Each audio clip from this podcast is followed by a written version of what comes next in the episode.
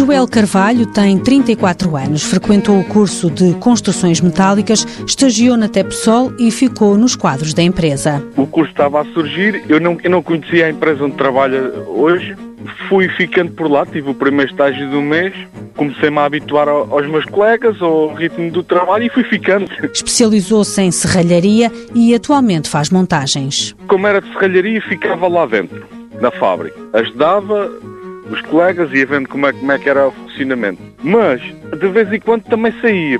E eu comecei a gostar mais do, da parte quando saía, das montagens. Sempre me interessei mais pelas montagens. E depois, na altura, o meu patrão também percebeu isso e, e perguntou-me se eu queria ficar para continuar pronto nas montagens. Joel Carvalho diz que o estágio foi muito importante, ensina aquilo que nenhum curso ou teoria é capaz de mostrar. Porque é para nós nos apercebermos exatamente como é que é o trabalho, como é que é a funcionalidade, como é, como é que é entre colegas, é bastante importante.